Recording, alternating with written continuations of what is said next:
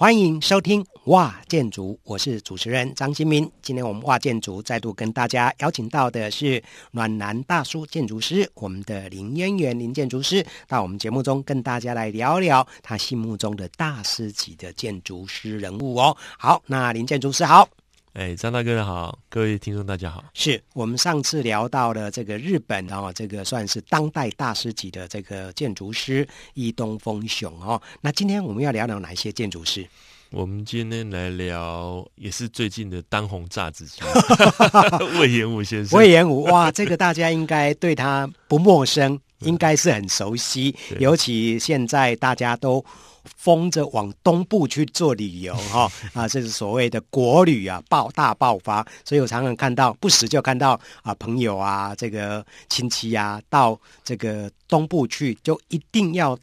拜访的一个这个景点哈，也是网红必须拜访的景点，就是回蓝湾的星巴克这个白色货柜的这个啊、呃、门市哦，这个是就是魏延武的产品了哈。对对对，嗯、其实魏延武在更早之前，他在好像有一个露营场地，嗯、一片草原上，是，然后他呃，他有设计了一个用木头。嗯，然后用一个很棒的木头的工法搭了一个类似亭子一样的建筑。那个应该是在那个联合报的南园嘛？啊，对对对对对，对，那个叫做风岩呐，它叫风岩哈，就是他取取那个所谓的风岩展书读哈这样的一个意象。对，那一个真的也是蛮惊艳的。对，我觉得那个作品就有展现出魏云武他独到之处，他一直以来对。我觉得他是一位很特别的建筑师，特别在于他会去发掘材料，嗯，本身的主体性。是。对，呃，就是一般来讲，我们在设计建筑的时候，我们比较重视的是建筑的整体嘛，嗯，整体就是你要构架出，不管你是用 RC 或者是木构造、钢构去呃搭建出这个构造体的时候，嗯。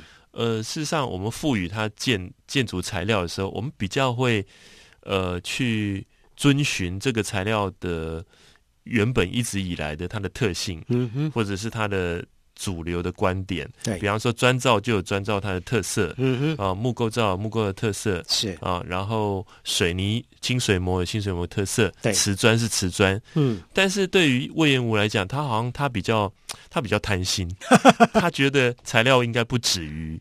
目前你所看到这样的样态，不只是单一的哈。对，材料应该还有他被当成是一个主角的时候，嗯，他所所想要传达出来的特色，嗯，对，所以他呃，不管是在他的作品里面，你会看到木头它产生的木头的不同的编织的语法，嗯，对。它木头的架构的那个本身的语法是，那创造出来的那种纹理，嗯，或者是光影，都让人看到了不同于以往去看到了哦，原来木构造可以这样做，嗯，或者是砖砖头可以这样子去砌，是。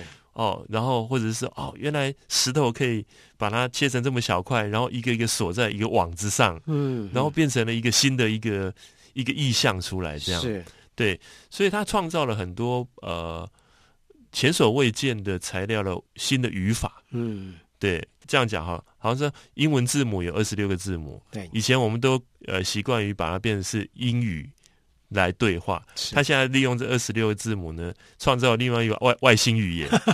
对，那我们才发现哦，原来这原来可以这样子，可以这样另外一套语言这样。对对对，所以我们看到在建筑界有人说，它已经形成了一个魏延五流了，哦，变成是它的一个 style 这样子哈，甚至有人在业界把它称为叫做复建筑。哦，这些呃，大概就是它某种程度在传达一种日式的和风跟东方禅意的这样的一个概念，在建筑当中呈现出来。是呃，我记得我最早去体验参观他的作品是在那个东京的青山的那个根基美术馆。是对。那其实我在去呃参观这个房子之前，我一直以为哈。呃，魏延武的建筑的特色跟呃可观性，应该就是我刚刚讲那个材料的本身的细节，对，跟他对材料的工法上面的演绎。可事实上，我去到了那个根津美术馆的时候，我发觉不止于此。哦，对，其实他对于呃空间本身整体的这个创造，嗯，空间的氛围，呃，我觉得那也是呃大师级的一个、嗯、一个功力。是对，就像宫根津美术馆，我觉得他从你还没有走进美术馆之前，经过那个那个廊道，嗯哼，我觉得那个就已经被他深深吸引了。是，而且那他同样，他也是用的呃现代的材料。现代的工程的一个搭建的方式，嗯，可是他却创造了一种很东方。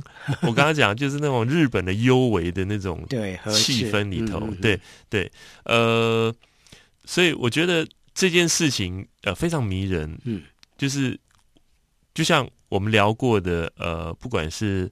伊东丰雄或是安藤忠雄，他们都是用现代主义的一些建筑的设计手法，嗯，可是他们都不忘记去探究他们的就是日本的建筑空间里头的那一份很日本的 对的空间经验，是。那把那个空间经验或者他们的空间记忆，把它还原在他们的作品里头，嗯嗯，对，然后让我们这些。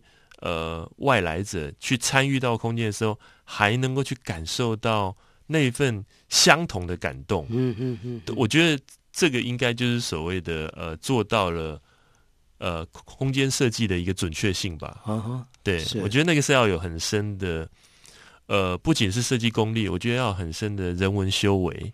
对对，才有办法去抓到那么细微的感受性，这样。嗯哼，这里我倒是心中就在有一个疑问，就是说他怎么会？他还是现代当代的一个建筑师，他怎么会有这样的一个修为？他怎么样去让自己的内涵可以这样子呃，这个呃提升哦，让展现在他的作品当中？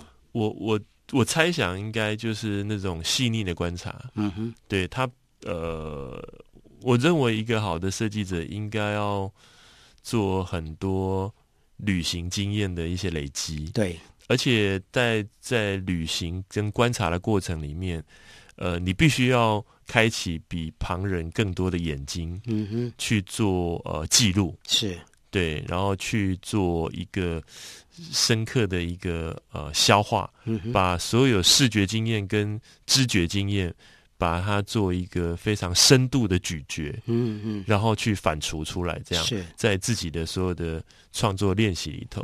嗯、另外一个我认为很重要的是，是。不可以只有参观现代的建筑作品，嗯，对，于传统的建筑空间也也要累积非常足够分量的一个呃经验，嗯，那些空间经验。是。对，然后试着从空间的尺度感。嗯，还有一些呃，他们处理光的光与影的这个方法手法，嗯，对，还有一些呃物件的细部细节，嗯嗯，对，我觉得从这几个方面，如果有做过很足够分量的功课，嗯，我觉得就比较可以去帮助我们。这个设计者提升自己的这个观察的敏锐、嗯、敏锐力，是对，对，所以啊、呃，当一个建筑师，或者是说要成为一个一代宗师级的这样的一个建筑师，并不是哦、呃，这个所谓的三两下就可以啊、呃，这个诶达到这样的一个境界，还是要有自己的敏锐的观察，可能必须也要啊、呃，把一些啊、呃、古。从古至今的一些啊、呃、地标型的建筑，或是说啊、呃、这个大师级的建筑，一定要去亲自的啊细细的咀嚼啊，然后啊把它内化成自己的一个养分，这样子。对，哦，所以这个部分很重要了哈。对那呃，最近大概魏延武的新闻比较多的是，他刚接到了台中巨蛋的这样的一个呃、这个比图的这样的一个这个工作哈。啊、哦，所以。未来在台中会有一个魏延武的啊这个作品出现，对那可是这里面好像会有有就传出了一些争议点呢、啊。有人说啊，他是不是抄袭自己的作品？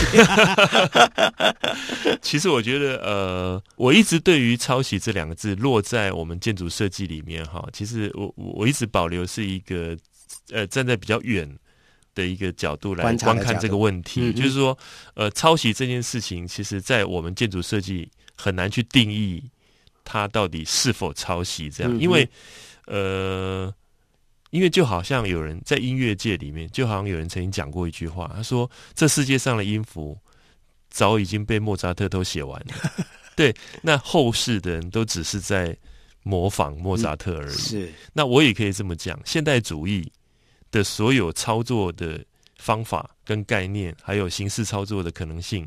都已经被科比一玩完了，所以我们后来的所以你对，不管是你你不管是在安藤忠雄的作品，或者是说其他西方的建筑师的作品，或多或少都会看到科比一的影子啊，对，对啊，那你 都是抄袭的，对，你能说这是抄袭吗？对，嗯、所以我觉得还是态度吧，嗯，态度本身。然后其实每个基地它有它有每个基地的独特性，对，你可能会看到这个这个建筑师他的呃他的。